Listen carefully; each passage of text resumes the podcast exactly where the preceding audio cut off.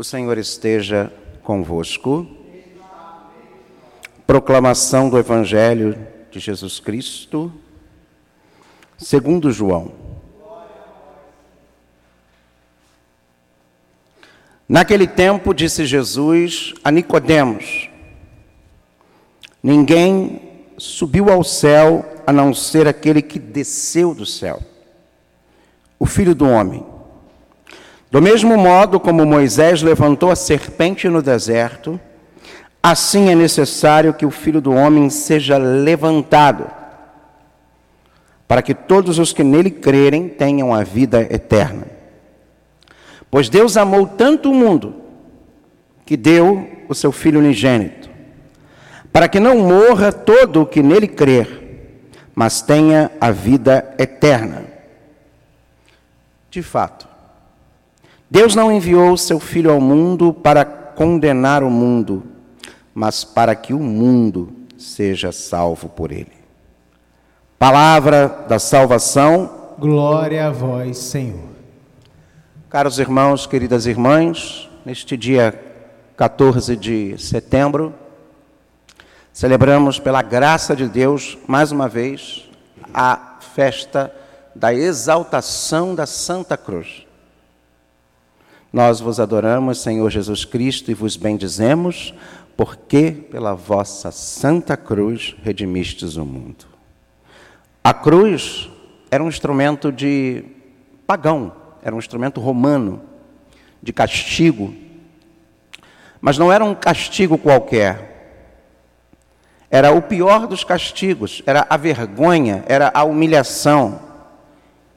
Quem era colocado na cruz morria é, de maneira lenta, de maneira cruel e de maneira sofrida.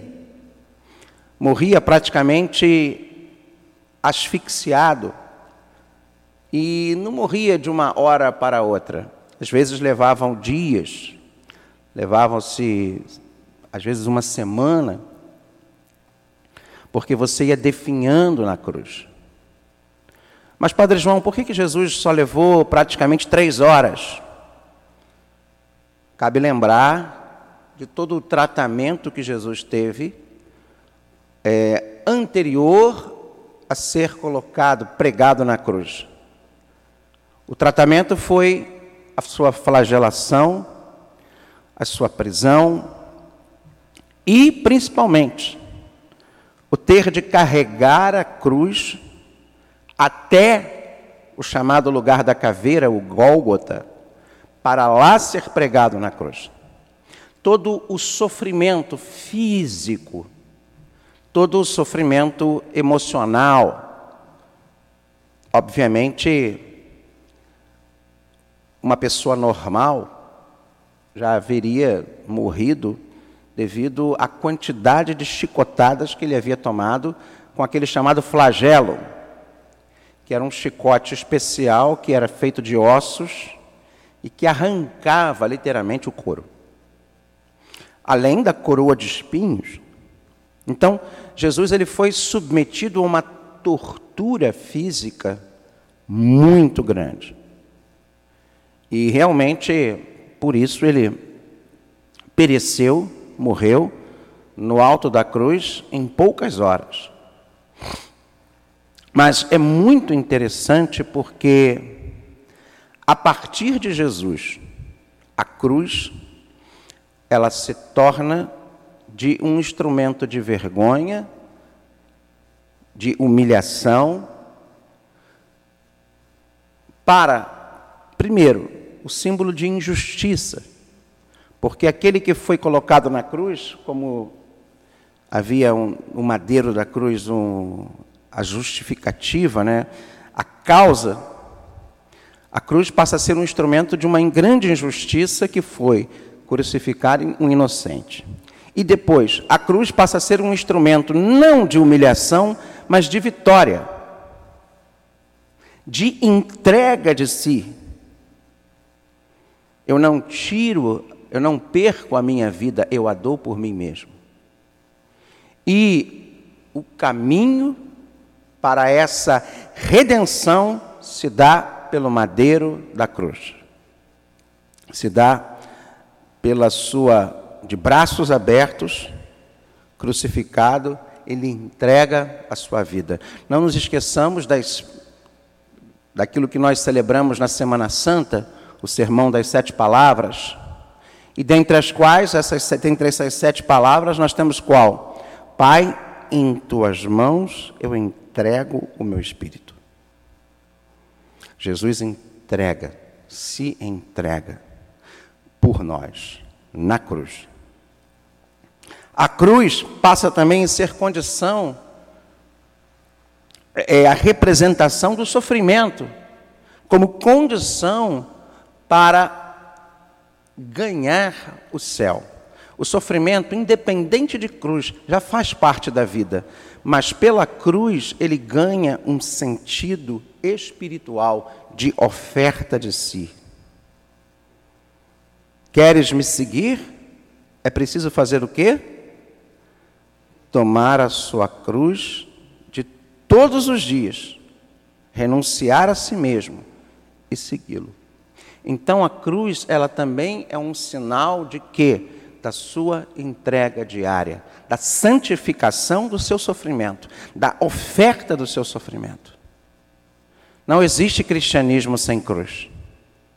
Por isso, em cada igreja católica, você vai ver uma cruz com um crucificado. Porque a cruz é sinal, sim, de que o sacrifício, o sofrimento, a dor, ela pode ser um instrumento, uma oferta, uma santificação.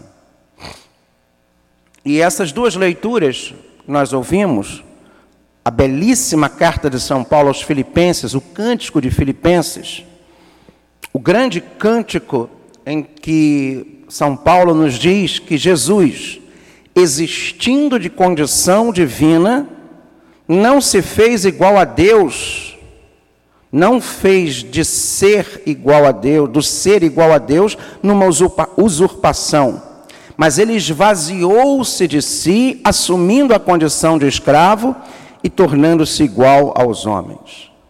Jesus, ele se esvazia de si. Ele vem ao mundo. Deus se faz homem para redimir o homem. Ele desce ao mundo, ele se esvazia de si E não só isso, ele abraça a cruz. Ele assume as misérias, o pecado humano, e do pecado humano, e aí a gente não vê só a cruz, mas vê a inveja, vê, que mais? Vê a humilhação, o sofrimento, porque o processo de redenção, segundo alguns teólogos, não acontece apenas no Calvário, ou naquele momento da quinta-feira santa, pós a Santa Ceia, até o Calvário, até o túmulo. Não. Os próprios três anos de ministério público de Jesus, nós vemos ali sacrifícios, sofrimentos, Aqueles fariseus querendo destruir Jesus, querendo matar Jesus, querendo o tempo todo contradizer Jesus. Jesus enfrenta a dificuldade, Jesus enfrenta a contrariedade, a adversidade, cada dia de seu ministério. Isso para não dizer lá no seu nascimento. A dificuldade de Nossa Senhora e de São José, por exemplo, para quê? Para arrumar um lugar para que a criança possa nascer, o próprio Filho de Deus.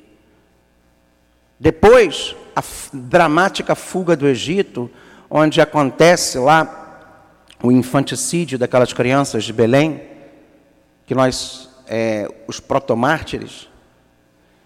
Depois, a volta do Egito,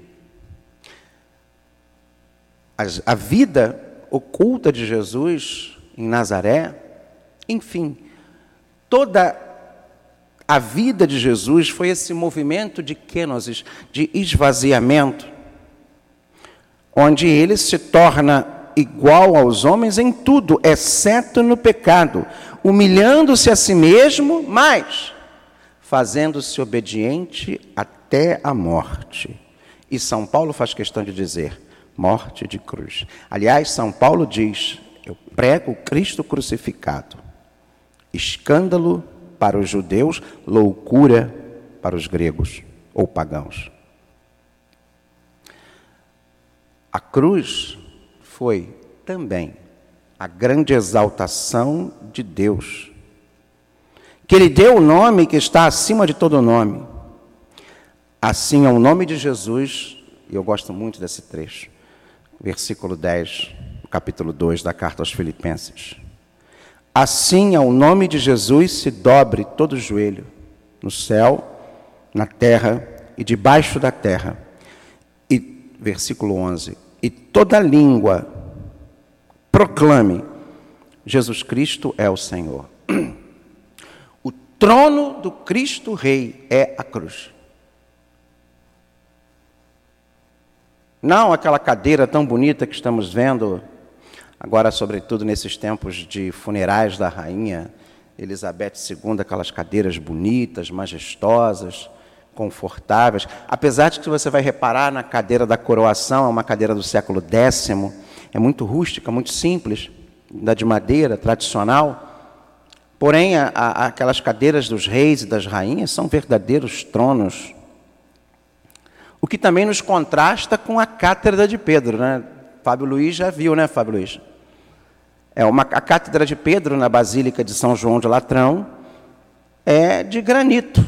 Sim, sim. Não é almofadada, não tem detalhes em ouro, não é barroca. Ela é românica, simples, sóbria.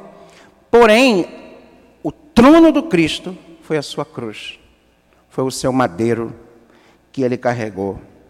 E aí vem esse, esse evangelho tão bonito, tão, esse momento tão teológico de São João, que é o seu encontro com Nicodemos, em que ele diz para Nicodemos Ninguém subiu ao céu a não ser aquele que desceu do céu.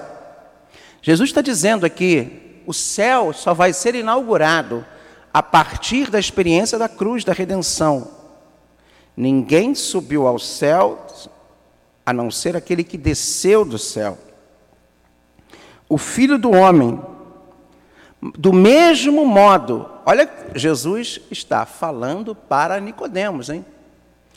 Jesus está explicando o que seria a grande beleza da realidade da redenção, que é o quê?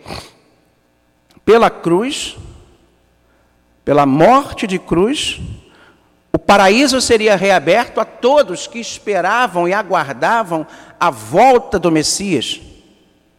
E ele diz: do mesmo modo como Moisés levantou a serpente do deserto, aquela haste, é necessário que o Filho do Homem seja levantado para que todos os que nele crerem tenham a vida eterna, ou seja, tenham acesso ao trono de Deus, aquilo que o livro do Apocalipse pinta de maneira tão bela, tão bonita. Pois Deus amou tanto o mundo que deu seu Filho unigênito para que não morra todo o que nele crê, mas tenha a vida eterna. A cruz foi o método de Deus para nos dar a eternidade, para redimir o homem do pecado original. E Cristo se deu, se doou, se entregou na cruz para que isso acontecesse. Deus não enviou seu Filho ao mundo para condenar o mundo, mas para que o mundo seja salvo por ele. Por isso que em cada estação da Via Sacra, que fazemos não só na quaresma, mas aqueles que têm uma devoção particular, às sextas-feiras fazem. Nós vos adoramos, Senhor Jesus Cristo, e vos bendizemos, porque pela vossa santa cruz redimistes o mundo, pela vossa santa cruz abristes as portas do paraíso, não só ao bom ladrão, mas a todos que estavam esperando esse momento de kairos, de graça, esse grande momento, que também São Paulo chama de a plenitude dos tempos, nos dando acesso àquilo que vemos no Apocalipse.